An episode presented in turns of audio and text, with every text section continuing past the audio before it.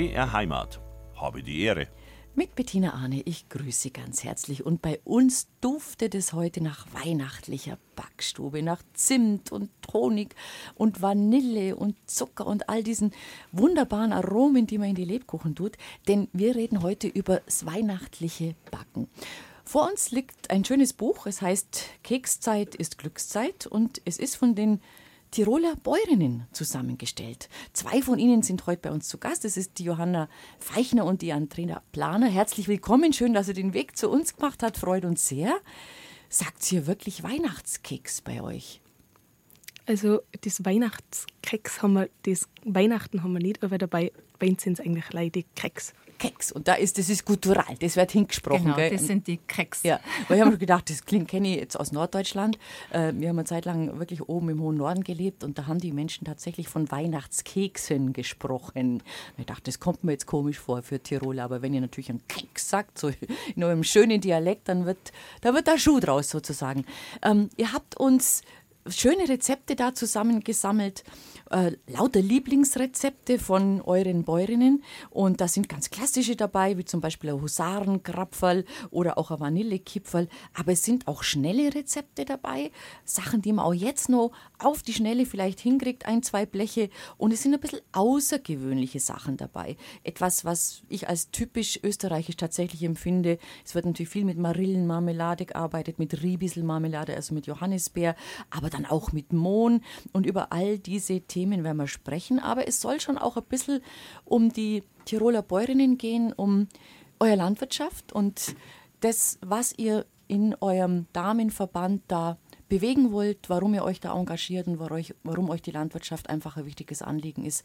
Gäste aus Tirol sind heute zu BR Heimat gekommen, Johanna Feichner und Andrea Planer von den Tiroler Bäuerinnen. Und Anlass, warum wir sie eingeladen haben, ist ein wirklich sehr entzückendes und hübsches Buch, das man eigentlich auch gut jetzt noch herschenken könnte, wenn man möchte. Es heißt Keks, Keks, sie kann es nicht so schön wie euer.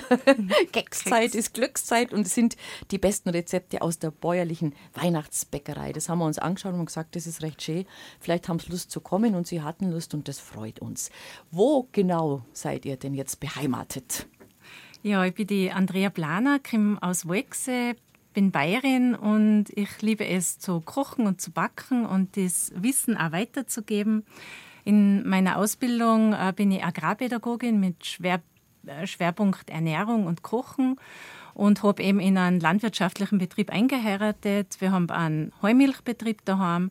Das heißt, die Kühe fressen Gras mhm. und Heu. Und also als Grundfutter und kein vergorenes Futter. Wir führen den im Vollerwerb haben Milchkühe, Fleckvieh und Holstein sind die Rassen und haben eben auch noch Ferienwohnungen. Ja, wie viele so Stücke Vieh habt ihr denn? Äh, 40 Kühe und äh, die Nachzucht, also mhm. 35 Stück Jungvieh. Und du, Johanna? Also ich komme von einem kleinen landwirtschaftlichen Betrieb von Bradenbach. Das ist eben auch im Tiroler Unterland. Wir haben daheim eben Milchvieh und da haben wir neun Stück oder zehn Stück, je nachdem. Und den Betrieb darf ich auch mal übernehmen.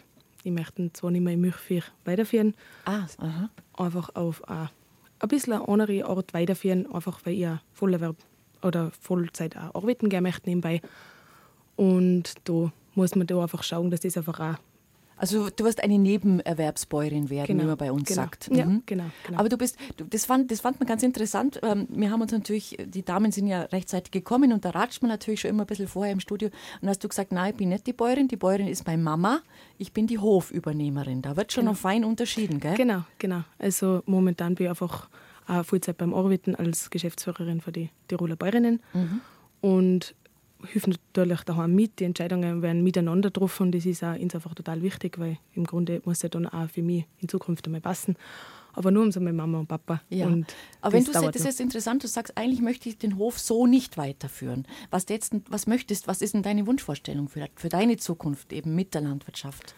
Also meine Vorstellung war mal eben auf die Kalbinnenmast umstellen, weil es einfach nicht so zeitintensiv ist mir ist auch einfach wichtig, dass die Lebensqualität am Bauernhof einfach auch passt. Ja. Dass ich nicht gleich am ganzen Tag beim Arbeiten bin. Ich bin wahnsinnig leidenschaftlich dabei bei der Arbeit, das auf jeden Fall. Ich möchte es nie lassen. Aber einfach, dass man schaut, dass es für jeden ein bisschen passt und ich kann dann auch nicht verlangen, die oder der, der es dann einmal suchen kommt, dass der dann das auch gleich weiterführen möchte. Und mhm. so geht das halt auch. Leichter. Und da sind aber Papa und Mama mit dir dabei. Also sie sind einverstanden. Die sagen, das passt schon.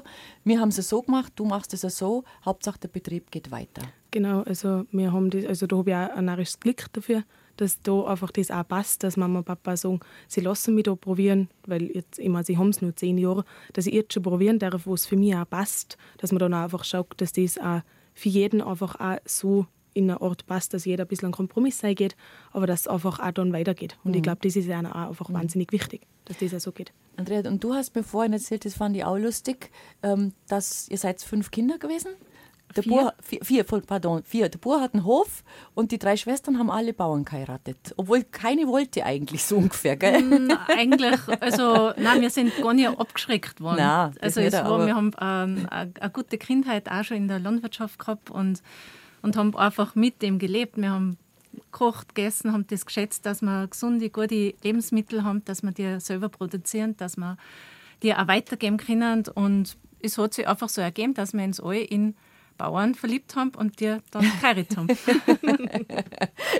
Eine Entscheidung, die du nicht bereut hast, hoffentlich. Nein, auf jeden Fall.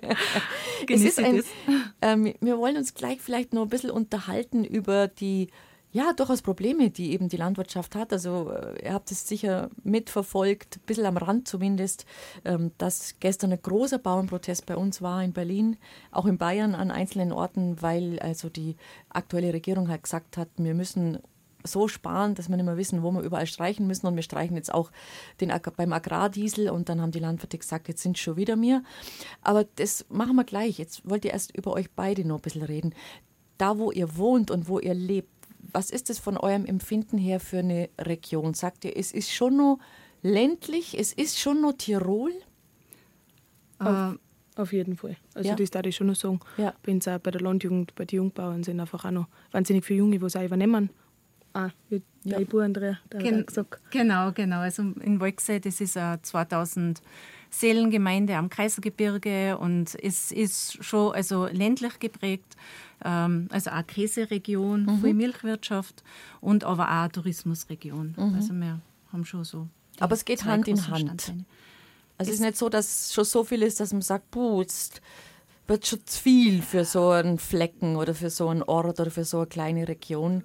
Also es, es, es passt noch, also es richtig viel noch. mehr. Äh, Soll es so um den See mhm. ist, ist dann schon oft viel los, aber das, es passt gut. Wir teilen da gern unsere schöne Heimat und, und da sage ich halt auch, also die Landwirtschaft ähm, schaut auch, dass die Landschaft schön ist. Also es ist nicht nur Naturland, es ist Kulturland und wenn die Bauern die die landwirtschaftlichen Flächen nicht pflegen würden, wäre es nicht grün und Na, dann würd, würden auch die Gäste nicht kommen, ja. weil sie es ja. auch nicht schön finden. Das ist ja das, warum zu uns die Leute auch kommen. Na klar, weil genau. wir ja das nur so haben, weil wir das ja wirklich nur so leben.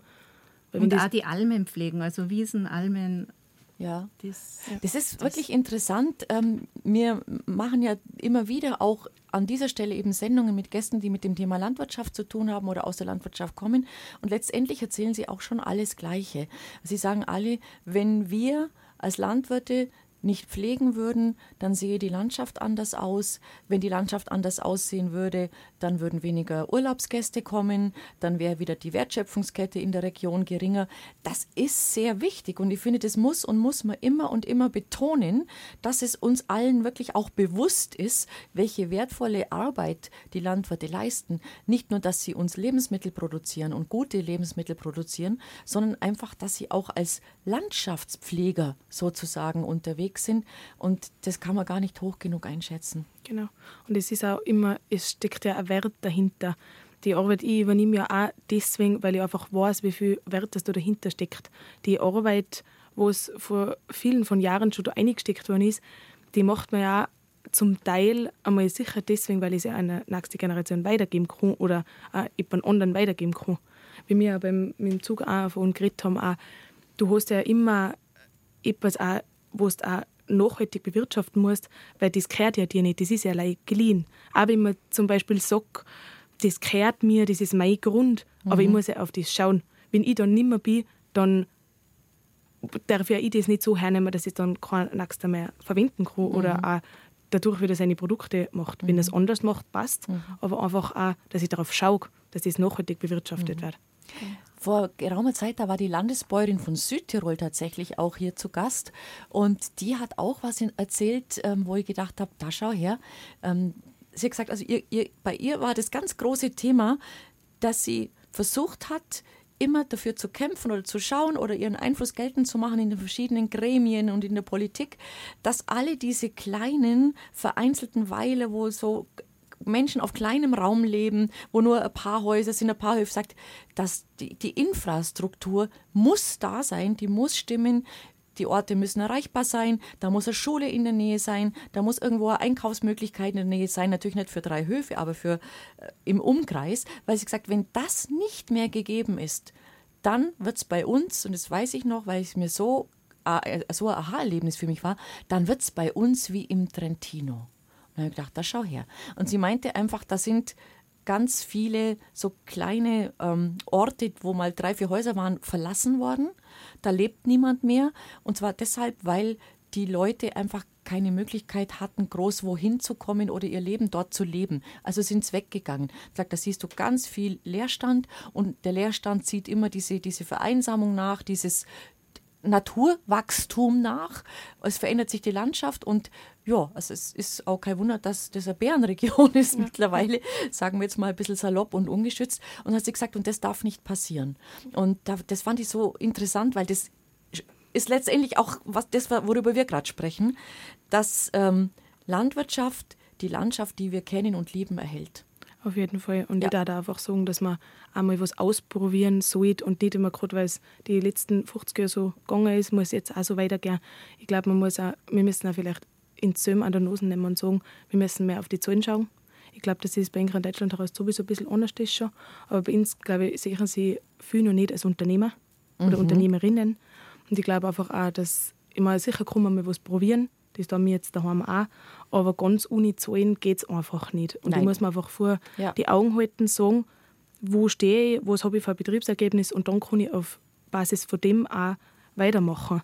Und nicht einfach sagen, mei, läuft es halt so weiter und schauen wir mal. Ich glaube, dass für das haben wir einfach eine große Verantwortung bei uns auf die Höfe daheim, dass man einfach sagt, ich probiere jetzt mal schauen, wie es läuft und sie lasse es halt. Mhm. Nee, nee, also das glaube ich auch. Also dieses Unternehmertum, das ist, äh, man muss rechnen, das gehört dazu. Sonst kann man sich, sonst kann man als Selbstständiger, glaube ich, nie überleben, wenn man nicht ordentlich rechnen kann. Und einfach diese Bilanzen im Blick hat, was lohnt sich, was geht nicht, wo muss ich Obacht geben, wo, wo kann ich auch einen Zuschuss kriegen natürlich. Das ist ja auch wichtig, dass man ein bisschen weiß. Aber ich habe immer das Gefühl, das wissen es eigentlich schon, oder? Unsere Landwirte bei euch wahrscheinlich auch. Also wo man wirklich sagen kann, ich kriege Geld, weil ich die Flech Flächen pflege und sowas. Das auf jeden Fall, mhm. ja, ja, ja, Aber auch jeder Unternehmer, wie du schon sagst, muss rechnen. Ja. Jede Unternehmerin weiß, kann die Zahlen, die, die sagt dir die Zahlen aus, dass du einfach die, du weißt einfach, wo du stehst. Und bei uns, wenn du die Bauern fragst, nein, da redet man darüber nicht oder da, das sagt okay. man nicht. Okay. Und dann kommt man einfach auf, ich, ich habe das Unternehmen, ich führe das und dann kann ich auch mit dem auch, oder das auch preisgeben mit was dass ich auch arbeiten muss. Ich meine, dass man konkrete Zahlen nicht sagt, ja. das, das wird klar sein. Eines aber einfach auch, vielleicht nicht. Dass, aber, ich, ja. dass ich mich da austauschen kann, dass ich nicht hinterm mhm. Berg halte. Wir, wir Andrea reden ja auch drüber, mhm. wenn wir einfach auch diskutieren oder was. Wir halten da nicht hinter hinter Ding und sagen einfach, nein, das sagt man nicht und das darf ich jetzt nicht sagen, weil der andere könnte einen Vorteil daraus ziehen. Ach, ja. ja. Das, das, muss doch eigentlich auch vorbei sein, oder? So ein Konkurrenzdenken, dass man sagt, das geht doch eigentlich nur noch zusammen. Wäre schön, wenn man das so empfinden genau, würde, genau, oder? Genau, genau. Und das, es sind halt einfach auch, die Ruhe ist einfach klein strukturiert, es sind äh, bäuerliche Familienunternehmen und wie du schon sagst, Johanna, es, es, es muss wirtschaftlich geführt werden und mhm. die Tatsache ist halt so, dass da schon viele Bauern oder bäuerliche Familienunternehmen, bäuerliche Familienbetriebe schon mit dem Rücken an der Wand stehen und, und, und, und, und, und tatsächlich einige, viele verschuldet sind. Und und, und dann ähm, kommen wieder neue Reglementierungen. Ah, jetzt muss der Stall wieder anders gebaut werden, jetzt ja. andere Richtlinien. Ähm, ja. Anbindehaltung bei uns zum Beispiel, alles, großes Thema. Genau. Und, ob es verboten wird ganz oder ob es noch für eine Übergangszeit erlaubt wird. Und, und das, das kostet einfach so viel ja. Geld. Und, und dann, ähm, und wenn du jetzt einen Milchviehbetrieb hast, du musst zweimal am Tag an den Stall gehen, 365 Tage im Jahr kein Urlaubstag einfach so, sondern das muss von ja. Und wenn man sich mal zwei freischaufelt, Tage dann muss halt jemand komplett da sein, der übernimmt. muss geplant Muss man auch sein. mal finden, und, gell? Mhm. Genau, genau. Und das, äh, ja, also da ist viel, äh, viel Leidenschaft, viel Ja, äh, ohne geht's ja, nicht, äh, ganz Freude klar. zur Landwirtschaft dabei. Und die vordere Generation hat da, glaube ich, auch einen Auftrag, dass einfach die Jungen auch anfangen lässt. Ich meine, ich habe ein wahnsinniges Glück, dass es bei uns daheim nicht so ist, dass, dass wir nicht anfangen dürfen oder dass ich einfach auch etwas probieren darf. Ich glaube, dass das auch oft der älteren Generation, wenn ich das jetzt so sagen darf, auch einfach ein Auftrag ist, lasst die Jungen einfach anfangen.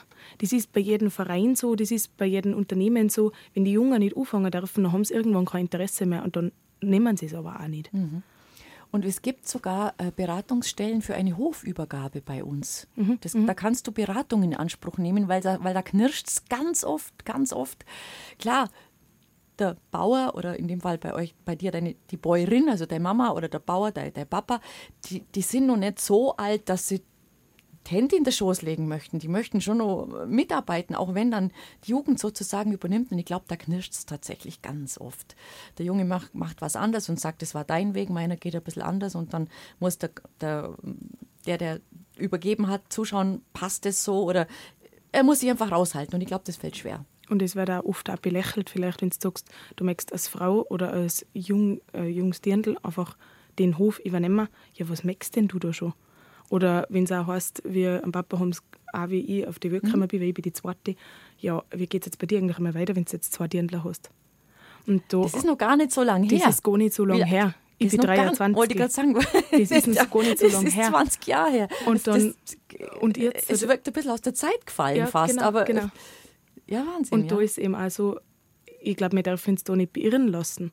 Wir sind starke Frauen und ich glaube auch, dass das einfach das ist, wo man auch sagt, wir wissen einfach, wo's, auf was das ankommt und warum muss da, da von den Geschlechtern unterschieden werden. habe die Ehre, heute mit unseren Gästen über Johanna Feichtner und Andrea Planer, Tiroler Bäuerinnen und die Tiroler Bäuerinnen. Liebe Johanna, das ist sozusagen das Pendant zu unseren bayerischen Landfrauen, oder? Kann man das so ausdrücken? Ja, genau. Also wir sind die Interessensvertretung für alle Frauen im ländlichen Raum, genauso wie die bayerischen Landfrauen. Ähm, Wir sind Teil von der Landwirtschaftskammer und da steht halt das Bäuerliche im Mittelpunkt. Aber eine Gemeinschaft sind wir sowieso mit allen miteinander. Also mitarbeiten, mithelfen, mit dabei sein bei den Projekten dürfen sowieso alle. Also von dem her. Die Rolle der Frau, wie hast du sie erlebt, Andrea? Du bist ja auch ähm, auf dem Hof auch groß geworden. Die Rolle von deiner Mama, die Rolle von dir. Siehst du da schon irgendeinen Unterschied? Oder sagst du, na, die waren eigentlich auch schon gut selbstbewusst unterwegs? Ähm, also es gibt gewisse Unterschiede, aber also meine Mama war durchaus immer eine selbstbewusste Frau. Nur muss man jetzt dazu sagen, also mein Vater ist früh verstorben und meine Mutter hat den, wenn wir alle vier Kinder noch minderjährig waren, ähm, einen Betrieb alleine geführt und, und hat uns da auch durch die ins Erwachsenenalter geführt und auch die Landwirtschaft weitergeführt und und durch das äh, ist meine Mama sicher eine ganz eine selbstbewusste Frau geworden und hat sie nie zugleich Notgedrungen. Notgedrungen, Die musste, die musste äh, stark sein, ja klar. musste sehr starke Frau sein, ist sie ja heute noch. Und wir Kinder wurden durch den Schicksalsschlag sicher auch sehr stark. Und ähm, weil ich dann nach meiner Ausbildung zur Lehrerin, Pädagogin, also auf dem Betrieb zu meinem Mann hingekommen bin, äh, muss man wissen, oder da geht es vielen so, man muss erst in das System Ja. äh, hineinkommen. Ja, jeder Hof hat sein, ist eine, ist eine System, kleine Welt, ein genau, Genau, Mikrokosmos. Vater, Mutter, Kinder und dann heiratet man da den Sohn weg. Und ähm, da ist man einmal der Fremdkörper und man muss da einfach einmal schauen, wie, wie läuft es da und, und man muss seine eigene Position finden. Und ähm, ja, und das ist auch eine Entwicklung, dass man da selbstbewusst wird und dass man auch dann gemeinsam mit dem Ehemann den Betrieb so gestaltet, dass er zu uns selber passt, zur Familie passt, zu, zu, unseren, äh, zu unseren Persönlichkeiten passt. Und ja, so. Ja, ich glaube auch, dass da auch unser Motto, was wir jetzt auch bei den äh, Tiroler Bayern haben, um du und ich selbstbewusst Bayern sein, da geht es genau um dies, dass man eben selbstbewusst da steht und die Meinung einfach kundtut, was man hat. Dass man sich nicht unter den Chef stehen lässt und einfach nichts sagt, bevor man äh, die Meinung eigentlich kundtut. Und ich glaube auch einfach, auch dadurch, dass wir, Andrea, die gleiche Ausbildung haben, ähm, auch im Laufe von einer Ausbildung oder von einem Zertifikatslehrgang oder so, da findet man einfach auch Leute, die wo's, oder auch Frauen, die wo's die gleiche Richtung haben. Da, wo man miteinander das gleiche Ziel hat. Und das hilft natürlich auch, weil wenn man miteinander einfach auch etwas bewegen kann. Weil wenn ich einfach weiß, die, was mit mir jetzt da, da ist oder die, was mit mir jetzt da hingeht, ähm, die hat die gleiche Richtung. Und das, glaube ich, feiert auch oft. Dadurch gehen auch vielleicht auch die Jungen nicht so zu die Veranstaltung auch suchen, weil man einfach keinen hat oder nicht recht meint, da weiß jetzt nicht, kann ich da suchen gehen oder nicht. Und ich glaube, wenn man da dann jemanden hat, der sagt, so, jetzt gehen wir da miteinander und das machen wir jetzt und da gehen wir miteinander suchen, dann fällt es auch leichter. Mhm. Und da müssen wir uns auch, glaube ich, selber ein bisschen und deswegen ist auch Weiterbildung so wichtig, weil man einfach nicht, es geht dann nicht nur um das Thema, sondern auch einfach um den Erfahrungsaustausch. Dass ja, man mit den Gleichgesinnten. ah ja, ich, mhm. ah, du hast das gleiche Problem und, äh, oder dir geht es genauso, ah ja, dann kann ich das vielleicht auch so schaffen, wie du das schaffst. Mhm. Und das ist ganz, ganz wichtig, dass man auch als Bayerin rausgeht und nicht gerade daheim bleibt. Eben, und ich glaube, es braucht auch einfach Mut, sich selbst zu stehen, dass man nachher auch füreinander einstehen kann dass man auch miteinander stark dann auftreten kann. Mhm. Auch eben durchs Motto bin ich ja da, ich bin noch nicht so lange an der Tiroler Bayern Organisation, ich bin erst seit Juli dabei. Aber ich habe das auch jetzt im letzten halben Jahr einfach auch gemerkt, das ist das, für was ich brenne. Die Stimme in der, der Frau in der Landwirtschaft einfach auch stärker. Auch wir sind jetzt auch in der, in der Fachschule, also da sind bei die, also 16 bis 17 sind die Dirndl alt und da gehen wir auch rein und nachher geben wir ihnen ein Werkzeug mit. Wie kann ich aufstehen? Wie kann ich einfach da sein und dass ich sicher wäre? Und das ist einfach etwas, wo mir einfach das Herz aufgeht, wenn ich sehe, was die Dirndl dann auch mitnehmen. Ich, meine, ich bin selber noch nicht Nein, lang du bist ja noch so jung, ja. Aber da ja. merke ich einfach, was ich auch vielleicht in dem Alter auch braucht hätte. Und nicht bekommen hast. Und, und nicht, nicht bekommen, bekommen hast. Ja, oder genau, nicht in dem genau. Maße bekommen hast. Und dass wir uns aber so behaupten ja. müssen. Und ich glaube, wenn man da miteinander einfach einsteht, da muss ich mich viel weniger behaupten können, weil da bin ich ja schon, bin ich ja schon, oder da habe ich ja schon jemanden an meiner Seite. Und dann kann ich einfach auch miteinander da stehen und sagen, so ist es und wir stehen jetzt für das ein. Mhm. Und der Gegenwind wirst kommen, das mhm. auf jeden Fall. Genau, und ähm, die Rolle der Bäuerin, der Frau, hat sich einfach auch entwickelt. Also in der Nachricht Nachkriegszeit war es einfach wichtig, genug und viele Lebensmittel zu produzieren, ja. dass man weiß, wenn man die Hühner ordentlich füttert, dass die äh, genug Eier produzieren, dass man einfach genug zum, zum Essen hat. Und das hat sich einfach im Laufe der Zeit entwickelt und, und es sind einfach dann Kurse angeboten worden und dass man rauskommt und, und, und mm, und mittlerweile ist man auch als Bayerin nicht mehr jetzt nur die Köchin, die nur fürs Essen genau. zuständig ist, sondern auch einfach die, die Botschafterin der bäuerlichen Welt, dass die, die, die Lebensmittel, die einfach das Mittel zum Leben sind, dass, dass das an, an, an die Menschen aus, nach außen getragen werden, dass, dass die einfach so wichtig sind. Wir essen dreimal am Tag, man, man isst, was man isst. Und, Absolut. Ähm, dass man das ja. einfach be bewusst ist. Und ich denke, da hat sich die Rolle der Frau also auch weiterentwickelt oder dass wir selber auch gute Lebensmittel einkaufen und, und mit, mit jedem Griff ins Regal geben. Entscheidet der Verbraucher, was er, was er unterstützt genau. und ob er die heimische Landwirtschaft unterstützt. Natürlich, ja. Und wir genau. haben ja die Chancen jetzt. Wir ja. haben die Chancen zu einer Ausbildung, das haben wir früher nicht gehabt. Ja. Wir haben das auch teilweise nicht dürfen oder einfach auch, es geht nicht gehabt. Wir mittlerweile die Chance, dass wir Ausbildungen machen dürfen.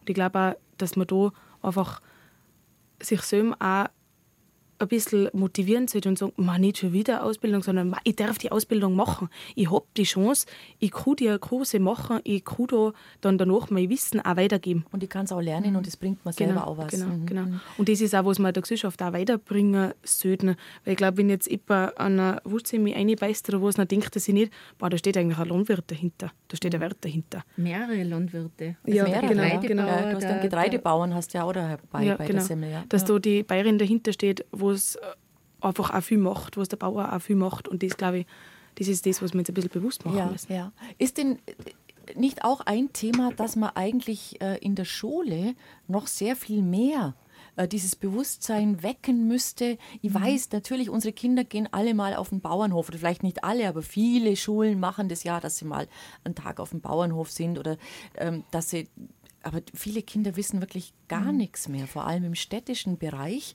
Und wenn du gar nichts weißt von einem Thema, dann hast du ja auch keinen Zugang, dann hast du keine Liebe und keine Wertigkeit dafür, weil du weißt ja nichts drüber. Genau. Und da finde ich, fehlt es schon auch ein bisschen, oder? Also da ist wirklich so, ich finde auch, dass Kinder oft mehr wissen über Dinosaurier wie ja. über Landwirtschaft wie über und, Kuh. Und, und über Nutztiere. Ja. Und, und an den Hebel äh, müssen wir ansetzen und wer da angesetzt. Also in Tirol gibt es jetzt zum Beispiel die, die Seminarbäuerinnen, die auch in Schulen gehen. Die, äh, da gibt es das Projekt Schmatzi, wo, wo auch mit äh, Schulklassen die ähm, die Lebensmittelgeschäfte besucht werden, wo, wo aufs Etikett geschaut wird, wo einfach der bewusste Umgang mit Lebensmitteln gelehrt wird. Oder es gibt den äh, die Bäuerinnen-Aktionstag am Genau, 15. da sind alle Bäuerinnen dabei, genau. Also das wird rund um den Welternährungstag auch drumherum machen sie da äh, ganze Schulstunde, gestalten sie da. da kriegen, das ist eben auch österreichweit. Und da wird eben auch einfach das Bewusstsein geschärft. Ja, und es ist, es ist, es ist, es ist ja alles hängt ja immer, wie man so schön sagt, alles hängt immer mit allem zusammen. Wenn wir jetzt mal überlegen, da geht es jetzt nicht nur darum, dass jemand, der Lebensmittel aus der Region kauft, der guckt, dass sie keine weite Wege haben. Die weiten Wege, die sie nicht haben, die bedeuten was Gutes für den Klimaschutz. Wenn man aus der Region kauft, weiß man, man unterstützt die Landwirtschaft, es ist nachhaltig. Es kommt ja noch dazu, wenn du dich mit guten Lebensmitteln ernährst, dann hat das Thema was mit Krankheiten zu tun. Vielleicht nicht in jungen Jahren, aber vielleicht später dass du ähm, nicht übermäßig dick wirst, sodass das problematisch wird, dass vielleicht keine Diabetes entsteht, dass vielleicht äh, das Herz-Kreislauf-System besser funktioniert. Das hat ja alles auch wiederum mit Ernährung zu tun. Also dieser mhm. ganze mhm. Kreislauf, äh, oder ich sage mal, was, was gesunde, also gesu kranke Menschen uns jetzt als Volkswirtschaft, ist bei euch das Gleiche, kosten, das ist durchaus ein Thema, über das man reden muss. Und wo setzt man an? Ich habe immer das Gefühl, wir zahlen, wenn was wenn das Kind im Brunnen gefallen ist. Dafür zahlen wir dann, da muss man es dann richten. Es wäre doch schlauer, da anzusetzen, dass es gar nicht erst entsteht. Dass man sagt, wir schaffen Bewusstsein für die Abläufe, für die Zusammenhänge, ähm, eben was heißt Ernährung und warum geht es dir mit der Ernährung irgendwann nicht mehr gut. Und das, unsere Vorfahren haben diese Krankheiten in dem Maße, wie sie heute verbreitet sind, alle, glaube ich, so nicht gehabt. Und deswegen, das ist auch vielleicht das, ja. da bin ich selber mit dem zufrieden, ja. was da auf dem Teller liegt. Eben. Ich meine, ich habe ja viel mehr Freude, wenn ich weiß, was da dahinter steckt. Oder wenn ich mir das im Discounter irgendwo kaufe, dann habe ich nie die, nie die, die gehaltvolle Mahlzeit, wie es heimkommt, weil ich ein hochwertiges Produkt vor mir liegen habe. Und mir geht es auch viel um die Bewusstheit. Also wenn ja. wer genießen kann, äh, ist genießbar so, ja, oder? Sagt man so schön und es so stimmt, schön. ja. Und ja, ja, äh, wenn man sie einfach, ja. wenn, wenn man jetzt die einfach so, so was so lieblos äh, ja. futtert, nachher ja. dann Weihhexens, äh, ja, ja. Äh, vielleicht wäre dicker, aber nicht, nicht, nicht, nicht unbedingt gesünder. Also ist das ist auch seelisch nicht gesund. Es geht auch vielleicht nicht gerade ums Gewicht, es geht auch Nein, einfach genau. generell ums Wohlbefinden. Wohlfühlen. Ja, genau, genau, das Wohlfühlen. Und wenn ich gern und bewusst ist, dann, dann hat das für mich einfach einen Mehrwert. Genau, und der achtsame Umgang einfach mit, mit den Lebensmitteln, die, die ich zu mir führe. Und da sind wir wieder bei der Bayerin, die ist ja. dann schon wieder zuständig, dass, dass das gesunde Essen auf den, auf den Tisch kommt und dass man äh, wertvolle Lebensmittel. Mittlerweile äh, sind die Bauern auch schon in der Pflicht.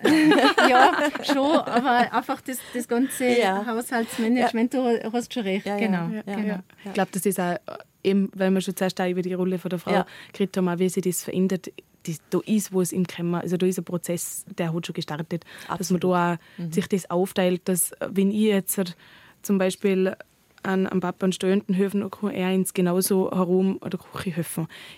Ist bei uns jetzt daheim vielleicht nicht so. Nur nicht so. Das, das ist noch nicht so. Eine Generation. ja, aber das ist, glaube ich, auch ja. schon bei den Jungen so. Ja. Da ja, muss man einfach zusammenhelfen. Mhm. Genau, also wir helfen da schon oft zusammen und mein Mann, der kann auch mal was kochen. Also mir ist das ganz wichtig, wenn ich mal nicht da bin, dass Hätte mein Papa nicht können. Mein Papa wäre damals wär, wär vor, vor dem vollen Kühlschrank verhungert. Der hätte noch nichts können. Es war noch eine Generation, die hat wirklich noch das gesamte Thema Ernährung, Lebensmittel, mhm. Kochen wirklich bei der Frau belassen. Aber man darf auch da vielleicht. Aber da war meine Mutter war, ich sage jetzt mal, ich möchte es nicht abwertend verstehen, weil eine Hausfrau hat Arbeit und zwar nur, und mit, wenn sie Kinder noch dazu hat, dann sowieso, das wissen wir alle. Aber es, da war eben die Rollenteilung noch so klassisch. Und wenn ich das das habe ich ja für mich auch schon immer Genau, wollen. ja. Also das hätte ich ja für mich so auch schon immer leben wollen. das Und wenn ich das einfach gern tue, oder ich- es spricht ja nichts dagegen, bald ich gern koche, bald ich auch jemanden gern verwöhne, da spricht ja nichts dagegen. Aber ich glaube einfach, für die, die es sich da nicht so wohlfühlen, ist es halt einfach auch schwer, da dann rauszukommen. Mhm. Wie viel seid ihr denn in den, bei den Tiroler Bäuerinnen? So über den Daumen, wie viele Mitglieder? Also wie viel habt ihr? Also da sind wir Mehrere tausend. mehrere Tausende. Mehrere Tausend? Ja, ja, mehrere Oh. Tausende haben wir sicher. Okay. Ja. Und es sind auch Ortsgruppen dann oder, oder, oder Ja, also wir haben es aufteilt also Ja. auf Ortsebene, auf Gebietsebene und dann haben wir noch Bezirksebene. Ah, okay. Und jeweils die Bezirksbäuerin ist dann im Landesvorstand. Und da im Landesvorstand bin dann auch Mhm. ich als Geschäftsführerin drin und die Landesbayerin bei uns eben die Helga Brunschmidt. Und mit den, genau. mit den äh, Kollegen auf der bayerischen Seite habt ihr ein bisschen Kolleginnen, in dem Fall natürlich, habt ihr auch Kontakt. Also ihr Auf macht auch Fall, was miteinander ja. oder, oder tauscht euch aus oder trefft euch mal und solche ja, Sachen. grenzüberschreitend sind wir. Genau. Sind ja wahrscheinlich überall die gleichen Themen. Die werden herüben und drüben nicht viel anders Wir sein. haben Gell? auf jeden Fall ähnliche Herausforderungen. Immer sicher die Struktur von der Landwirtschaft ist immer verschieden. Und es ist jeder Betrieb, auch wie wir schon geredet haben, Andrea, dass jeder Betrieb auch verschieden ist und jeder Landwirt oder jede Landwirtin eine andere Vorstellung hat. Aber die Herausforderungen haben wir sicher ähnliche. Alle die ähnlichen, auf jeden Fall. Und da hilft es immer, wenn man sich austauscht. Und ihr habt eben zusammen dieses Buch ähm, geschrieben und entwickelt mit einem Buch über Keks. Ich kann es nicht so schön sagen, sagt es nochmal. Keks. ja, das, Genau. das Gutturale da hinten, das Kehlig, das genau. bringe ich natürlich nicht her. Wie, wie kam es dazu? Wie seid ihr auf die? Ihr habt sonst nichts zum tun, gell? War es euch langweilig? Haben wir gesagt, jetzt machen wir nur ein Buch. Nein, also uns hat der Verlag, also die Tiroler, hat uns angefragt, ob wir da nicht Projektpartnerinnen machen würden oder eben auch werden möchten. Und dann am Anfang waren wir recht skeptisch, also so wie sie es mir erzählt haben, ich war da leider noch nicht da, aber so haben sie es mir erzählt, eben, dass da am Anfang die Skepsis ein bisschen da war, braucht man das noch in Will man Zeiten das noch? Digitalisierung Ja, ja. und Co. Und dann hat man sich aber echt entschieden, wenn es nicht wir machen, macht es wer andere. Und dann haben wir gesagt, gut, das machen wir jetzt und das ziehen wir jetzt durch und das, das machen wir gut. Und ihr habt jetzt halt Lieblingsrezepte zusammengesammelt von unterschiedlichen Bäuerinnen? Genau, also das ist eben an alle Bäuerinnen, also die 18.500, was wir haben, ähm, ist das ausgeschrieben worden. Und dann ähm, haben eben die die ganzen Rezepte eben eingeschickt. Und dann ist eben da ausgesucht Vor, worden. Vorauswahl getroffen Vorauswahl, worden. Genau, Ein bisschen genau. was Schnelles, ein bisschen was Komplizierteres. Genau, dass man äh, einfach ein bisschen Verschiedenes Unterschiedliches wahrscheinlich. Genau, Genau, genau. Mhm. Und dann ähm, eben die Keks, auch was drin sind, auf die Fotos und so, das ist wirklich von den Bayerinnen backen worden. Siehst du, also sie das ist haben ganz das schön. wirklich daheim backen und dann zu den Fotografiert. Bezirkskammer Ja. geführt und dann ist das alles zu einem Hof geführt worden und dann ist da ein Foto gemacht worden. Aha, Genau. aha.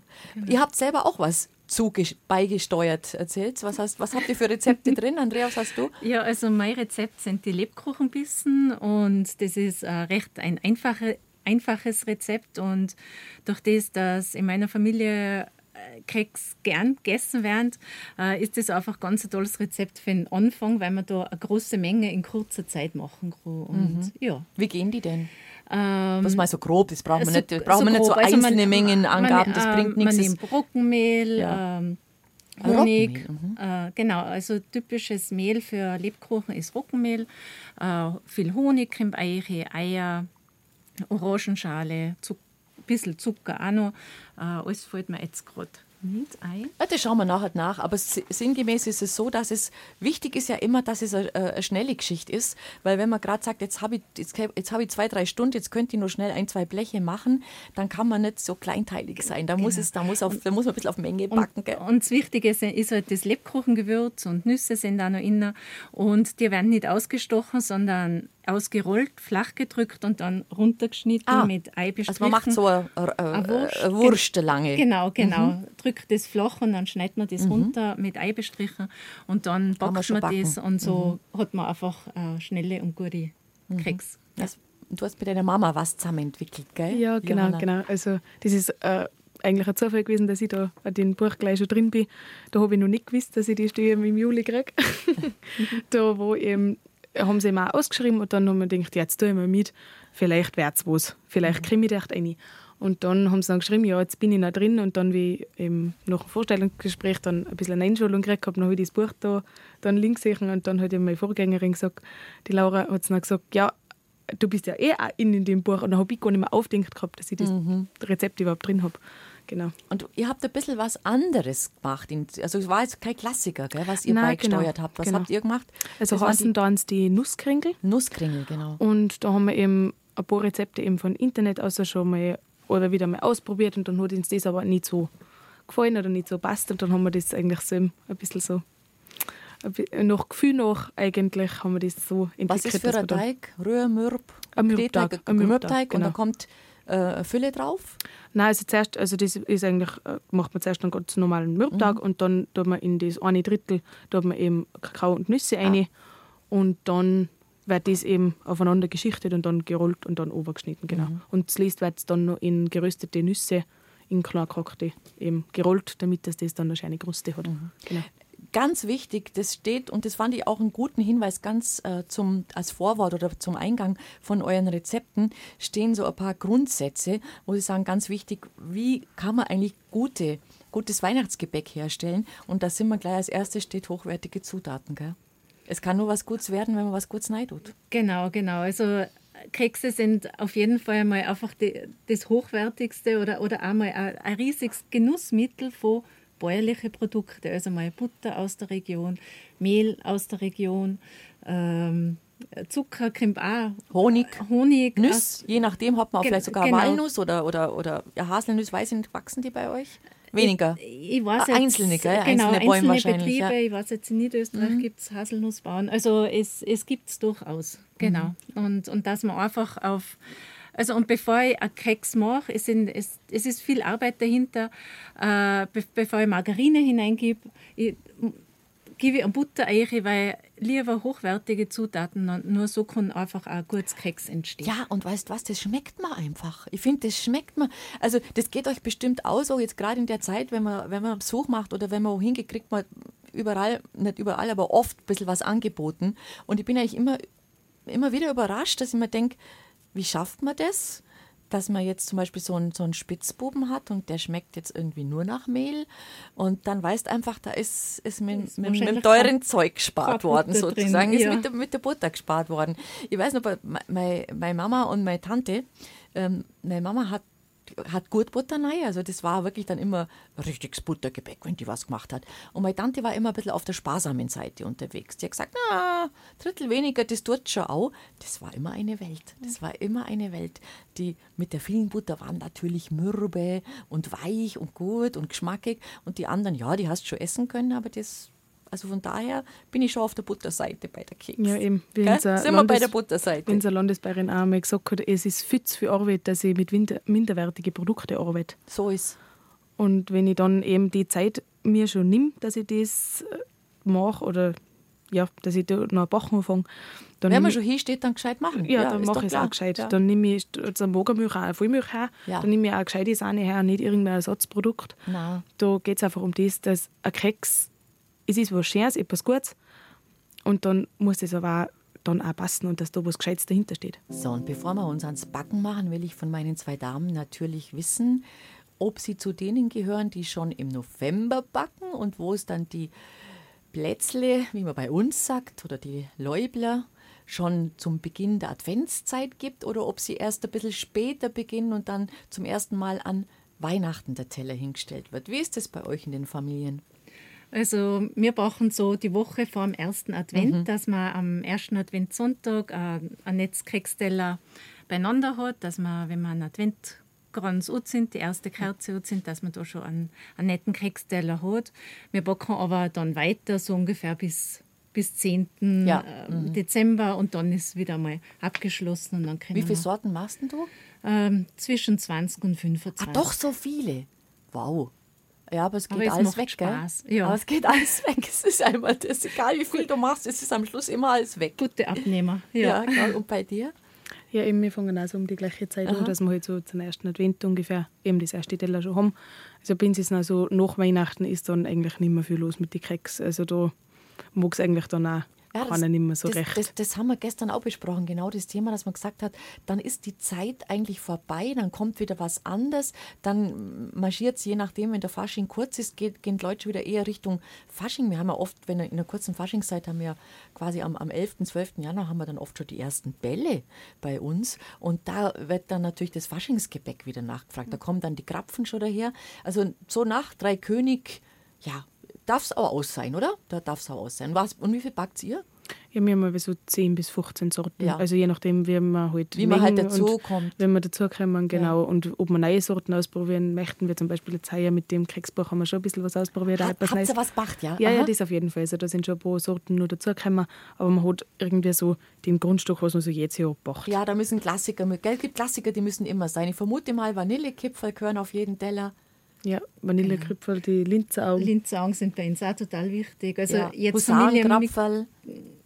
Die weniger. Leb, weniger. Ein Lebkuchen. Lebkuchen. Lebkuchen äh, muss sein, oder? Kokoskuppeln sind bei uns noch wichtig. Ähm, ja. Bei uns sind immer so Pralinen auch wichtig, also so Schokopralinen oder so. Ah, dass man also zum Beispiel Kugeln, Marzipankugeln ja, genau, rollt oder, genau. oder selber so klein. Das ist gar nicht so schwer. Schauen wir uns vielleicht, wenn wir die Zeit haben, sogar noch mal ein Rezept ein wenig genauer an. Ähm, was sind denn so, fragen wir mal anders, äh, Andrea, du gibst ja dein Wissen auch weiter in, in Koch- und Backkursen.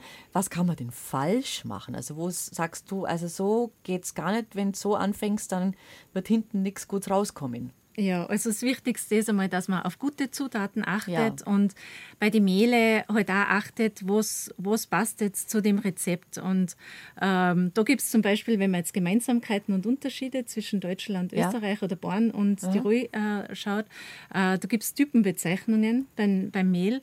Und ähm, für Mürbtag nimmt man bei uns typischerweise ein 700er Mehl her und das wäre jetzt bei Eng, glaube ich, das 550er. So. Ja, okay, oder 405er? Na, weiß ich jetzt nicht, aber wurscht. Das 405er ja. ist noch mehr ja. für Kuchen, für feinere für Kuchen, äh, mhm. Teige.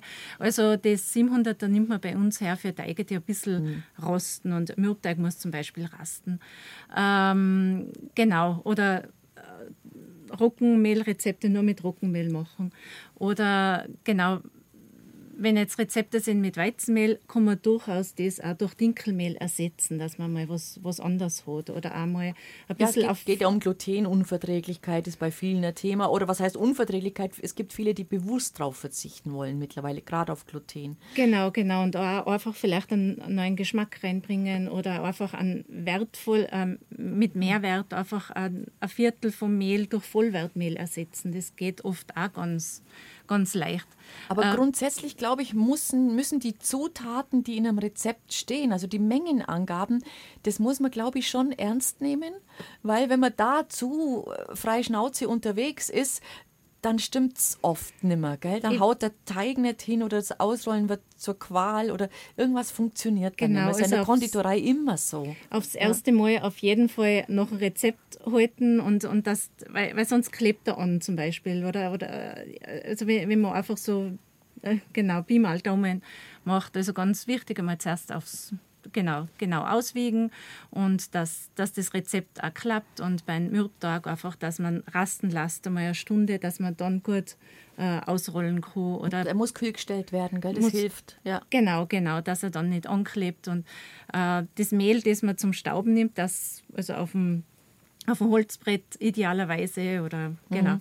äh, zum Stauben soll einfach ein griffiges Mehl sein, weil das klebt dann nicht. Ah. Also kein glattes Mehl, weil das zu, äh, zu feine Körnung hat, sondern ah, ein dann ist das vielleicht Mehl. was, was ich falsch mache, weil mir klebt der Möbteig trotzdem an. Dann ja. habe ich, hab ich die falsche Unterlage drunter vermutlich. Ge Muss ich mal gucken. Genau, ja? also Aha. einfach griffiges Mehl, da, da kommt man ganz gut durch und ähm, wenn man jetzt mit Kindern backt, ähm, ist, ist einfach wichtig, äh, dass man gut vorbereitet ist, dass man einen Teig vielleicht schon gemacht hat, dass man einen Arbeitsplatz hergekriegt hat, dass vielleicht eine Schürze anziehen, dass, dass einfach die Vorfreude schon steigt und dass man vielleicht einfach nur kleine Mengen backt. Und dann lässt man es einfach lässt man sie ausstechen. Ja, und es muss auch nicht so schön sein, es ist doch wurscht, oder? Genau, einfach und auch selber mal ja. wieder sehen, wie schön es ist, ein Kind zu sein und ähm, ja, Aber einfach das das zu tun. Nicht, ist das nicht auch so ein lustiger kleiner Nebeneffekt? Ich fand immer, wenn wir wir haben natürlich auch helfen dürfen, zum Teil vielleicht sogar ein bisschen müssen dann später bei der Weihnachtsbäckerei und ich glaube, es gab kaum einen Tag im Jahr, an dem ich freiwillig nach so einem Backtag nach nach irgendwas geschrien habe, wie, oh, haben wir nicht irgendwo eine Essiggurken?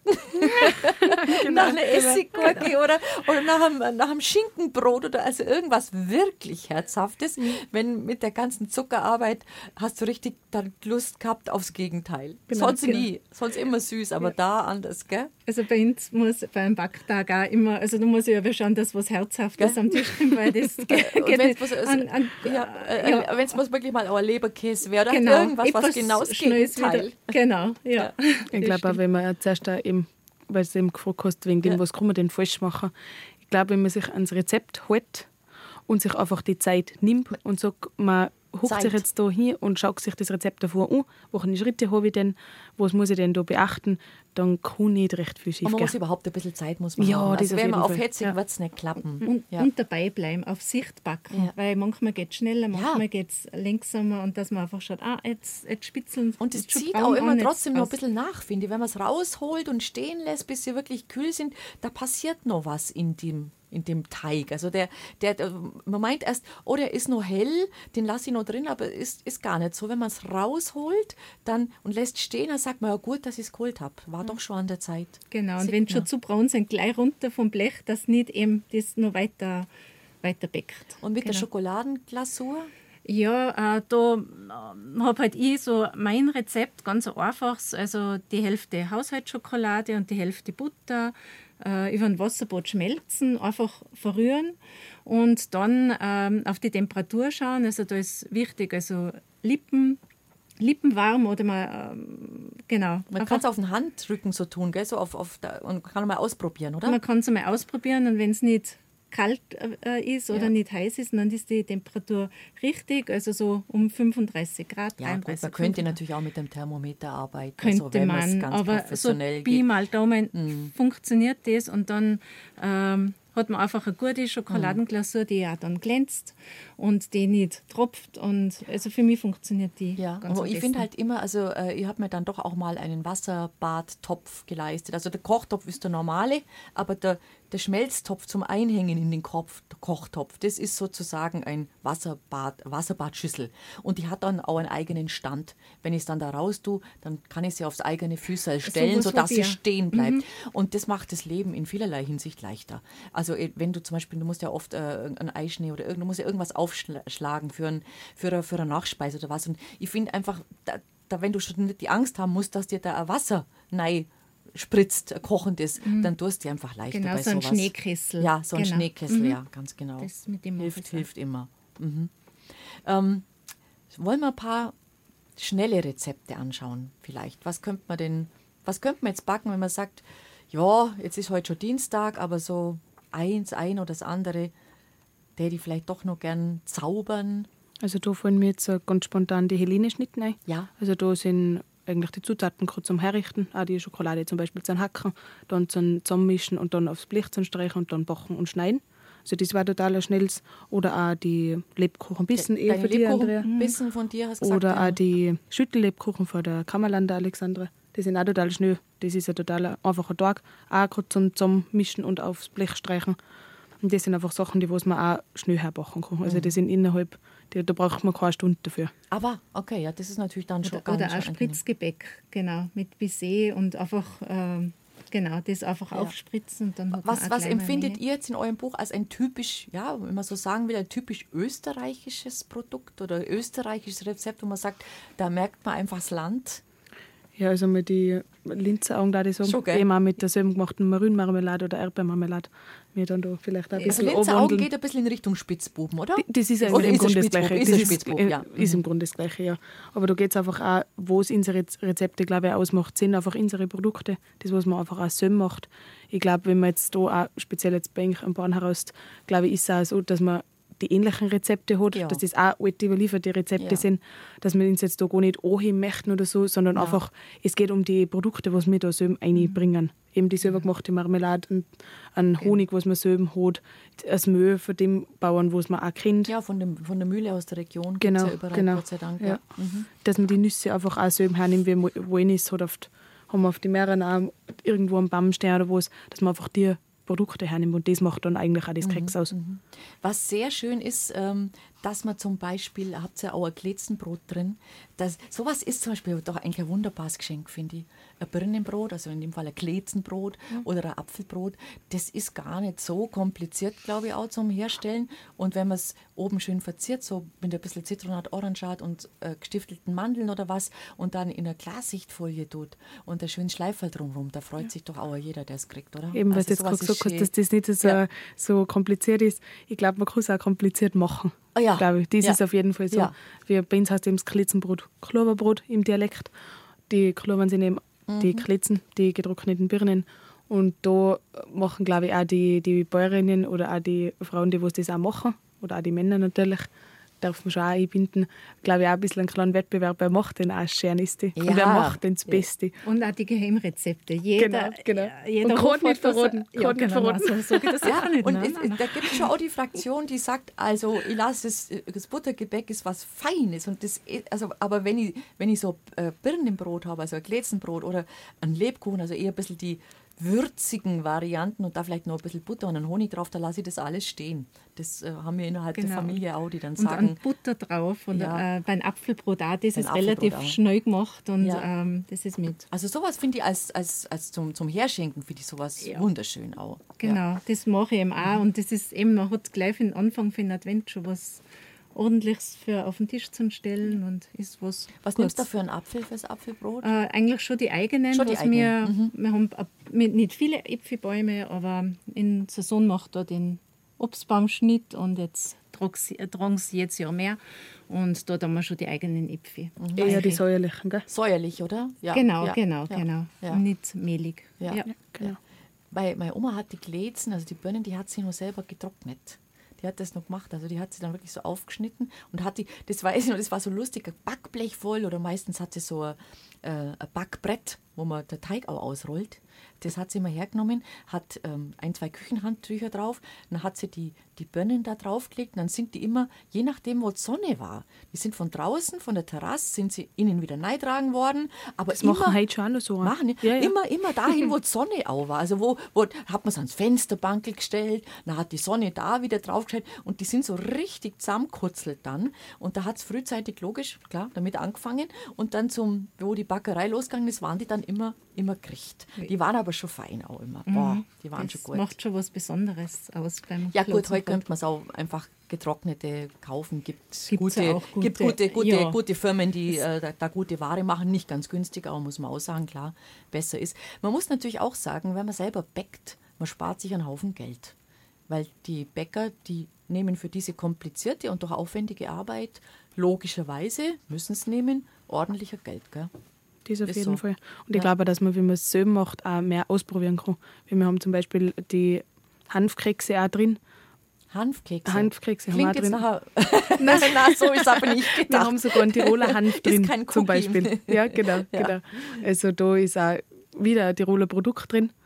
Und das, glaube ich, ist einfach auch, was das ausmacht. Wenn man es so macht, kann man ausprobieren, kann ich auch die Menge bestimmen. Es ist nur eine bestimmte Menge kaufen, wo ich das mhm. kaufe eben auch wieder mit den regionalen Produkten. Ich weiß einfach, was, was drin, ist. ist. Genau. Was ich ein bisschen schade finde, ist, wenn man, wenn man so schaut, dass viele jetzt so, ja, ich sage jetzt einmal Cookies auch mit drauf machen. Ja, äh, kann man machen, aber es kommt halt schon trotzdem, finde ich, aus Amerika eher zu uns, die Cookies. Und das ist halt das, was man bei uns immer gemacht hat. Und mit einem mit Original-Keks nicht viel da. Nein, nicht. auch wenn sie gut sind. Wollen wir gar nicht in gut sind sie auf jeden Fall, aber die äh, sind auch etwas, was man unter dem Jahr vielleicht macht. Ja, finde ich auch. Ja. ja. Aber ihr backt es nur an Weihnachten, oder? Backt ja unterm Jahr einmal ein Blech? Schon einmal eine grästerne Linsenaugen unter dem ja. Jahr. Und, Aber äh, da werden es dann größer, gell? Weil bei Weihnachten ja, ja, sind es dann ganz klar. Genau, da müssen es klar sein und mit einmal abbeißen. Äh, wenn genau. überhaupt, wenn es nicht, ja, wenn nicht gerade abbeißen. Ein, ein guter Keks muss klein sein, gell? Ja. Das darf nicht so ein Prügel sein. Ja. Mhm. Weil das kennt man auch, wenn man dann so einen großen kriegt, manchmal, dass man sagt, boah, da hätte ich gern mehr probieren, aber wenn ich jetzt den großen Spitzbub da gegessen habe, dann geht da nicht mehr recht viel. Also ich finde, man muss schon sehen, man muss sich die Arbeit machen, dass man so dieses Kleinteilige da arbeitet. Das macht auch die Arbeit, glaube ich, aus. Ja. Das macht auch so ein genau. Keks aus. Ja, ja, auf und, jeden Fall. Und das ist auch der Unterschied, wenn man mit Kindern backt, dann ist einmal wurscht, wie, ja. es ausschaut und wenn man ja. ich, ich gehe da voll auf am Abend beim Backen und da habe ich meine Ruhe und dann, dann, dann kann man sich da einfach entfalten. Und findet Sie nicht auch, dass, dass so Lieblingsrezepte oder Rezepte, mit denen man in der Kindheit wirklich konfrontiert worden ist, dass man mit der Mama immer gebacken hat, dass einem die total verhaftet sind, dass die einem bleiben Leben lang, dass man sagt, da muss aber der und der Honiglebkuchen auf dem Teller, weil den hat Mama schon immer gehabt und der muss da drauf, dass man da dass so eine, so eine Emotionalität, so eine gefühlsmäßige Bindung dazu entwickelt. Ich glaube auch, dass das das ist, wenn ich das lang schon tue und die Zeit miteinander nutze und einfach auch miteinander äh, die Keks mache, dann schreibe ich der ganzen Sache einen ganz anderen Wert zu. Wenn ich es kaufe, dann steht da nichts dahinter. Da, oder nichts. Es steht auch Nein, ein steht auch Arbeit dahinter, dahinter Handwerk, so, ja. Aber es ja. ist einfach, wenn ich es selber mache, dann habe ich die Zeit investiert und dann ist mir das auch viel mehr wert. Mhm. Und wenn die Tradition noch dahinter steht, dann wie kann wenn ich auch Geschichte erzählen. Genau, genau. Wenn mhm. ich einfach sage, ich habe das mit der Oma schon einmal mhm. gemacht, dann habe ich auch selber mehr Freude, weil ich das mhm. dann so dazu kann. Mhm. Verschenkt ihr Plätzchen auch? ich tue es ganz ehrlich mehr lieber verschenken, als wir es im Essen. Für mich lusten es noch, wenn ich so viel mache, dann lusten es mir Und wie, wie, wie so verpackst du es dann oder wie präsentierst du die dann als Geschenk? Also da haben wir so ganz kleine Teller einfach oder auch. Mhm. wenn man es so Verwandte oder sowas dann, wo wir wissen, dass wir das Geschirr wieder kriegen, dann, dass, dass man auch Keramikteller oder sowas hernimmt. Mhm. Man könnte es auch in ein Glas tun vielleicht. Schleife drum, also ein großes Glas, ein schönes Glas, sieht ja. bestimmt auch hübsch mhm. aus. Oder man könnte eine Pergamenttüte basteln. Also ich weiß es nicht. Man, man muss es ja immer frisch halten. Und mhm. beim Frischhalten kommt halt immer das Lagern ins Spiel. Wenn du das offen stehen lässt. Also wir haben daheim, weiß ich nur auch das, meine Mutter und ich mache es auch, wir haben peinlich darauf geachtet, also wenn die Teestunde vorbei war und da war jetzt nicht alles leer gegessen, dann hat man das entweder hat man es wirklich abgedeckt oder mit Frischhaltefolie überdeckt oder man hat es sogar in die einzelnen Dosen wieder zurücksortiert. Es durfte nicht draußen stehen, weil da ist ja das trocknet aus und schmeckt, worden, äh, ja. nimmt einen Geruch vor. Wenn, wenn Butter drin ist, ja, dann, dann nimmt es einfach ja. einen Geruch. Also die äh, Arbeit hat man sich an. immer gemacht.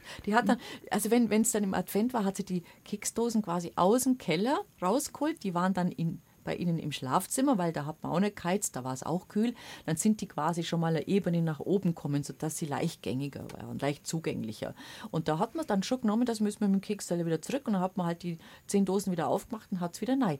Das war immer ein bisschen eine Arbeit, ja, aber es ist äh, angeordnet ja, worden. Ganz schön, ganz schön viel Arbeit. Ich, ich mache es so, dass ich nicht alle Keksteller als erster richte, sondern lasse auch so lange wie möglich in die eigenen Dosen drin ja. und dann mache ich die Keksteller, die ich verschenke, einfach voll zu, weil, weil wenn es gemeinsam in, auf einem Teller sind, äh, nehmen sie einen Geschmack von den anderen Kekse an. Ja. Und, und und so äh, bleibt der Eigengeschmack. Wo äh, lagert ihr? Blechdosen oder, oder, oder einen, einen, Topf kann man auch nehmen, einen alten Küchentopf mit einem eigentlich Deckel? Äh, Blechdosen. Genau, Blechdosen. Und wenn, wenn, wenn Schokolade drin ist, dann ähm, ein Papier, Papier dazwischen, das nicht zusammenklebt. Oder wenn viel Marmelade drin ist, auch Eigentlich Papier. auch, gell. Und Aber nicht halt mischen. Also die Sorten da nicht mehr, da haben auch zum Beispiel nicht mischen. Nein, das darf man das, nicht. Ja, genau. Wenn jetzt zum Beispiel Schokoladenkeks mit einem, mit einem Linzauge oder so zusammenkommt, das hat dann alles hübsch den gleichen Geschmack ja, ja, und um das ja. geht es ja eigentlich. Und was darf genau. gar nicht zusammen? Man sagt ja immer Buttergebäck und Lebkuchen soll man auf gar keinen Fall zusammenrichten. Ja, Macht Lebkuchen man generell, etwas, äh, ein Lebkuchen sowieso in einer separaten Dose, weil der mhm. hat einen relativ starken Geschmack. Ja. Und wenn das dann im gleichen Ding liegt, und dann. Da ist auch gut, wenn man dann Äpfel mit rein ja. tut, das lang ja. feucht halten oder genau. Deswegen backt man eigentlich Lebkuchen auch wesentlich früher als alles andere, damit die auch die Chance haben, dass sie ein bisschen weich werden. Mhm. Mhm. Weil die meisten kommen ja doch relativ hart erst einmal. Die, man äh, nimmt es zwar äh, weich aus dem Backrohr, aber sie werden dann doch eher wieder ja. hart. Und, und das ist doch auch ein Phänomen. Das Buttergebäck geht meistens als erstes weg, weil das so wie soll ich sagen, es ist so Mürbe ist ja so mürbe ja. und mhm. leicht zugänglich und der, der, so, so Honiglegkuchen, so ganz ein klassischer Schlichter, der bleibt am Anfang noch ein bisschen liegen und der hat dann seine große Stunde gegen Ende der Weihnachtszeit. Dann ist der weich und dann langt man zu dem. Das stimmt. Kekszeit. Keks, sagt es nochmal. Keks. Keks. Keks. Wir lernen es noch. Kekszeit ist Glückszeit. Die besten Rezepte aus der bäuerlichen Weihnachtsbäckerei. Ein wunderhübsches Buch, erschienen im Tiroler Verlag. Vielleicht noch ein Weihnachtspräsent für den einen oder die andere leidenschaftliche Bäckerin. Jetzt haben wir über das Backen geredet. Jetzt sind unsere Plätzle, wie ich sage, alle fertig und wohl in Dosen verwahrt und warten auf den Weihnachtsabend. Wie schaut denn jetzt bei euch die Woche noch aus? Was ist noch zu tun? Jetzt die letzten Umdrehungen vor dem Heiligabend? Was muss noch gerichtet werden? Was muss noch gemacht werden? Also bei uns zum Beispiel startet eigentlich die traditionell die Weihnachtszeit startet eben mit dem Bersteln. Mhm. Also das ist bei uns in Bradenbach und in Angerberg, Maria Stein auch noch, ähm, eben ein Brauch, wo man eben die Männer verkleidet ja. in äh, Maisbratschengewänder eben mit Larven, also das sind dann ja. Holzlarven, von Haus zu Haus gern. Und damit beginnt halt eigentlich die So was Ähnliches gibt es, glaube ich, in jeder, mehr oder weniger in jeder alpenländischen Region. Bei uns genau, gibt es halt genau. einen Rumpelklaus, woanders heißen sie wieder anders. Aber einfach so diese verkleideten Gestalten mit Masken oder die einfach auch ein bisschen schier sind, die ein bisschen hässlich sind, die ein bisschen laut sind, die ein bisschen grob und wirst sind. Ich glaube, die gibt es überall. Und wie heißt es bei euch nochmal? Bersteln. Die Bersteln. Ja, genau. Bei uns gibt es auch noch die, Perch, die Perchter. Ja. Gibt es auch noch Frau Perchter und die Perchten. Aha, schön. Und da startet halt dann auch die Weihnachtszeit. Und ja. ab da laufen dann auch die Bräuche laufen so an. Ja. Wo man so schön sagt. Ja. Also Räuchern geht zum Beispiel. Oder bei eben. Oder das Unklepfen, das ist bei uns also wir sind überhaupt in der Alpenregion, ich denke auch bei Enk im Born. Ja, ähm, Nächte, ja. Genau, dass die äh, das Anklepfen gehen bei uns macht, das die Landjugend in Wolksee und die singen halt schöne Lieder und in der Gruppe, wo mein Sohn dabei ist, da haben sie einen Zug in Spur dabei und sie singen da für einen guten Zweck und äh, das finde ich einfach auch ganz, ganz schön, dass sie da die Jugend äh, einsetzt dafür, aber es machen auch durchaus andere Vereine, also jeder, der gern singt, mhm. was Gutes tut, äh, geht da anknüpfen. Und, ähm Aber es ist doch auch schön, dass diese Bräuche einfach weitergegeben werden. Das ist so wichtig, genau, weil genau. so diese Rituale, die geben so Halt im Leben. Mhm. Und äh, eben wenn man sich zurückerinnert, wir haben jetzt immer wieder das ein oder andere Mal über, bei, über Kindheit gesprochen, bei uns war es so, bei uns war es so. Ähm, das, ist, das sind Sachen, die bleiben einem fürs Leben wenn man sagt, das habe ich damals noch miterlebt und ich habe die Bilder oder die Gerüche sogar noch in der Nase. Also das ist was Schönes. Und ihr privat daheim, was ist jetzt zum Du? Jetzt geht es jetzt geht's Richtung Jetzt geht es auf die Zielgerade, gell? sozusagen, mhm. weihnachtlich. Ähm, vielleicht also, dass man an, an, genau, an Donnerstag, das ist der 21. Mhm. Dezember, da stellt man die Krippe auf. Wintersonnenwend. Genau, genau. Und da tut man jetzt zum Beispiel noch nicht das Jesuskindlein und äh, genau, und dann noch nicht die Heiligen Drei Könige, die kommen erst später dazu. Aber das ist der Tag, wo man die Krippe äh, außer Habt ihr eine große Krippe? Ähm, wir haben die so, so mal einen Meter mal, mhm. einen Dreiviertelmeter. Mhm. Und die hat, äh, eine hat mein Mann gemacht und eine hat mein Sohn gemacht. Das ist eine alpenländische Alpenländisch. Krippe. Tut es mit, mit, Holz, äh, mit Holz und tut es mit, mit Moos arbeiten, also so äh, richtig naturbelassen? Genau, das ist eine ganze äh, Naturgrippe und man schaut, dass man wieder frisches Hai tut an, an, an den und rundherum mit frischem Tannengrün schmückt, dass das Haus wieder gut schmeckt. Und das tut man aber auch nur mal mehr am Heiligen Abend, dass einfach das ganze Haus gut nach frischem Tannengrün mhm. riecht und schön dann noch auch dekoriert die ist. Cornelia Müller von den Kräuterleut aus Nordostbayern, die gestern da war, die hat gesagt, bei ihnen ist eigentlich Tradition, dass sie auf jeden Fall vor dem Heiligabend das Haus wirklich auswischen mit Wasser, mit heißem Wasser und sie tun dann in das Wasser ähm, irgendwas Nadliges rein ätherisches Öl von der Fichte oder von der Kiefer, also irgendwas Nadliges. Und sagt sie, kein, kein Putzmittel, sondern ein heißes Wasser mit so einem Nadelduft. Und da, wird, da wischt sie das ganze Haus. Und das ist so, das riecht gut und es ist befreiend. Das fand ich eine sehr schöne Idee tatsächlich. Ich dachte, toll.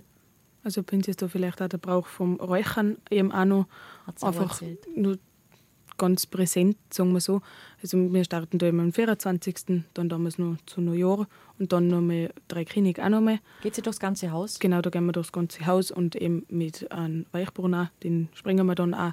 Und dann wird halt auch dann noch Rosenkranzbett. Genau. Das ist, glaube ich, vielleicht noch etwas, was nicht mehr ganz alltäglich ist oder wo es Nein, halt nicht, ist nicht mehr alltäglich. Es gibt schon noch viele, die es machen, aber es gibt nicht mehr, also früher war es in jedem Haushalt, glaube ich, vertreten, es ist jetzt nicht mehr so.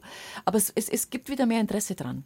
Ich merke mhm. das, weil eine Kollegin von mir, die sich da sehr gut auskennt, die gibt tatsächlich auch Seminare zu dem Thema und die wird sehr stark angefragt. Also quasi, wie geht das überhaupt? Das wie mache ich das? Ja, wie ja, mache ich ja. das und was verbrenne ich da und äh, wie, wie läuft das Ritual? Und das finde ich schön, dass da wieder Interesse besteht. Ja, das ist einer genau. der Weichenbuschen. Genau, und wir haben die Besonderheit auch bei uns oder in unserer Gegend ist, da gibt es am, am 15. August äh, Maria Himmelfahrt. Maria Himmelfahrt, ja. Und da werden die, die Kräuter geweiht. Also geht der Ursprung zurück zur, äh, zur Maria Mutter Gottes, wo der wo, ähm, die Kräuter haben die größte Heilkraft in, die, in der Zeit. In der mhm. Zeit auch. Mhm. Und wo es dann, wie es nachgeschaut haben, äh, hat, wo der, wo der Leichnam ist, haben sie nur Kräuter aufgefunden und auf das geht es zurück. Äh, genau, da werden halt die Kräuter gesammelt, bei uns auch zu einem schönen Buschen gebunden, geweiht. Und äh, am Heiligen Abend wirst ein Teil von die von die Kräuter dann auch äh, mit einer geräuchert. Da mhm. hat man einfach dann den ganzen Jahreskreislauf mit und, und so einfach Schutz und Segen für Haus, Hof, Familie. Also wir gehen zuerst durchs Haus, dann an Stall, die Tiere, ja. dann die Menschen, dann zur Hofkapelle und dann zu allen Menschen, die nicht so nach und da sind und auch vielleicht zu den Menschen, die wir, noch, die wir im Himmel oben haben. Und so wird eigentlich bei uns mhm. Räuchern begangen. Und äh, wenn dann das Christkindl gekommen ist, also genau so auf der Zähne, dann geht man halt noch mal einen Stall auf und nachher werden die Kräuter, die am 15. Am 5. Mhm. August äh, geweiht worden sind, an die Tiere verfüttert mhm. und soll auch wieder soll wieder gesund halten und ja für Fruchtbarkeit ja. und Gesundheit ja. sorgen im Stall. Bei ja. uns erzählt man sich ja auch, dass man am 24. wenn man da um Mitternacht oder unser Opa hat, hat das aber gesagt, dass man da bei um Mitternacht rausgeht in den Stall, dass dann anscheinend die Viecher reden können. die können genau. sprechen. Ja, die können da reden. Sprechen, ja. Die Mama oder wie viel sie mit, äh, mit ihrem Papa dann auch rausgegangen sie hat es nicht reden gehört, ich bitte mir schon ein, das ist her. ja.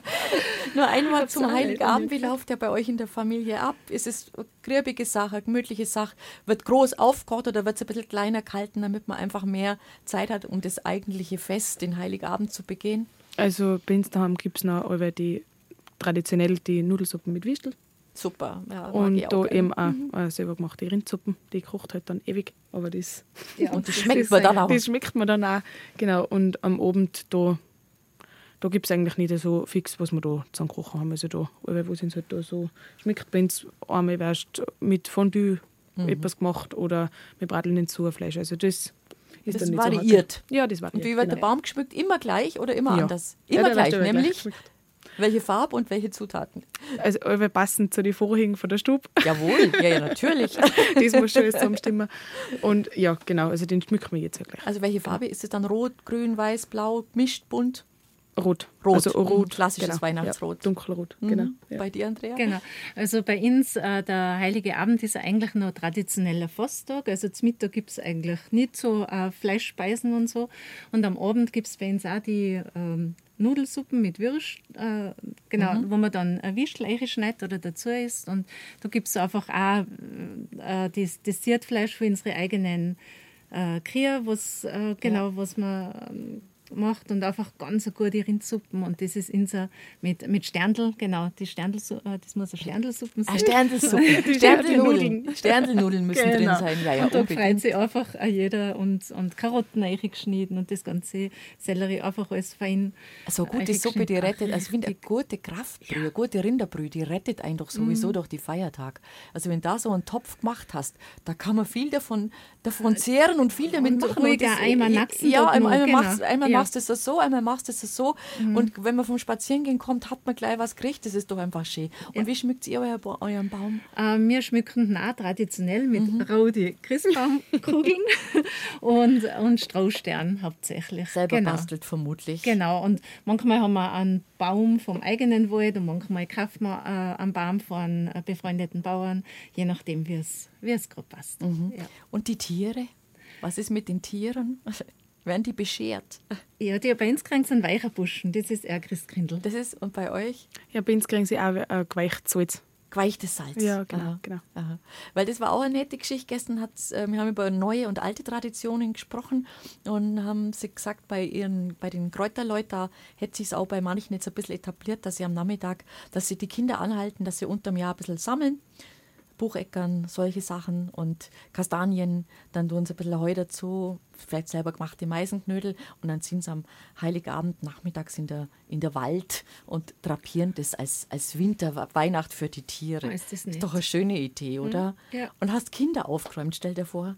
Die hupfen doch eh seit der Früh umeinander und sagen, wann kommt Christkind, wann kommt Ja, du bei uns zum Beispiel auch im Ort und das machen jetzt auch viel Landjugendvereine mhm. ähm, machen das auch so, dass man da Kinderbetreuung hat am 24. Da, also da haben wir von 12 Uhr Mittag ja. bis nachts um fünf oder was, ja. bis halt die Mitten dann angeht, haben wir die Kinder mit denen bachen und mit einer gespült oder einen Turnsee Dass Mama und Papa daheim einfach in Ruhe genau, richten genau. können. Und dann sind die Eltern dann wieder gekommen, haben es zu der, zu der Mitten mitgenommen. Genau. Ja, also dann, ich, ich glaube viele... Ja, und danach kommt das Christkindl. Ja, wir sind genau. halt zur Oma immer in Anführungszeichen abgeschoben worden. Also die Oma hat uns dann immer haben müssen, da waren wir aufgeräumt. Aber da haben sie schon jetzt ja das gehört schon so dazu, dass die Kinder dann auch zu der Landjugend gerne und ja, einfach schön, weil da schön wieder backen. Ja, ja es ist auch für uns total schön gewesen. Also wie wir dann ja. Ausschussmünder wohnen, haben wir halt da auch mit und das war halt total cool. Ja, ja. Was ist denn so ein Weihnachtswunsch? So vielleicht ganz gar nicht, gar nicht materiell betrachtet, sondern so auf der, auf der Gefühls- und geistigen Ebene, wo man sagt, ach, das wäre schön das täte ich mir wünschen oder so, so würde ich gerne ins, ins neue Jahr starten. Was gäbe es denn da bei euch? Dass man vielleicht sich äh, in der Vorweihnachtszeit nicht stresst, dass man sagt, man, ich muss jetzt eine Ruhe haben, ich muss jetzt eine weihnachtliche Stimmung verbreiten, weil da, glaube ich, stresst man sich dann auch so. Ja. Sondern einfach, wenn es nicht geht, geht es halt dann einfach halt, nicht. Dann ist halt rührig und umtriebig und dann muss man halt das annehmen und das Beste draus genau, machen und genau. mitmachen, oder? Ja, genau. Mhm. Und nicht einfach so stressen oder einfach, weil es so der Brauch ist, sagen, ich muss jetzt eine Weihnachtsstimmung haben, auch wenn ich es nicht habe. Also mhm. da einfach keinen stressen. Mhm. Und das verändert sich ja so mit, äh, mit, im Laufe der Zeit, wenn die Kinder größer werden und so weiter. Mhm. Und äh, ich finde da weniger ist mehr, weniger Erwartungen und fürs neue Jahr wünsche ich mir gerade Gesundheit für, für die Familie, für die Freunde für, und ja, mehr braucht man nicht, Frieden gell? im Herzen und zufrieden sein. Das war ein schönes Schlusswort. Wann gibt's gibt's auch einen Plätzle-Teller am Heiligabend schon? Der steht schon da, gell? Ja. Auf jeden genau. Fall. Ja, genau. Und mit den wunderbaren Rezepten, die ihr da zusammengestellt habt, ähm, findet jeder etwas, was ihn glücklich macht. War schön, dass ihr da wart. Kommt gut wieder heim und habt noch möglichst trotzdem ruhige Woche, dass man alles, was halt jetzt noch so ansteht, mit Kraft und Durchatmen bewältigen kann. Ich sage immer, der Weg ist das Ziel. Wenn man einmal durchschnauft, sagt, jetzt mache ich peu à peu à peu, eins nach dem anderen weg, dann kommt man schon an. Gell? Also, also, wir sagen jetzt einmal danke, dass wir da sein ja, haben wir haben euch gerne als Gäste also, gehabt. Kommt gerne mal wieder. Ja, also, können wir mal gerne. Nehmt viele Grüße mit nach Tirol. Ja. So, dann schicken wir es wieder heim, unsere zwei Tirolerinnen, die uns so schön vom Keksbacken, vom Landwirtinnenleben und von ihren Weihnachtsbräuchen erzählt haben. Und ich sage danke fürs Zuhören und wünsche Ihnen einen schönen Tag.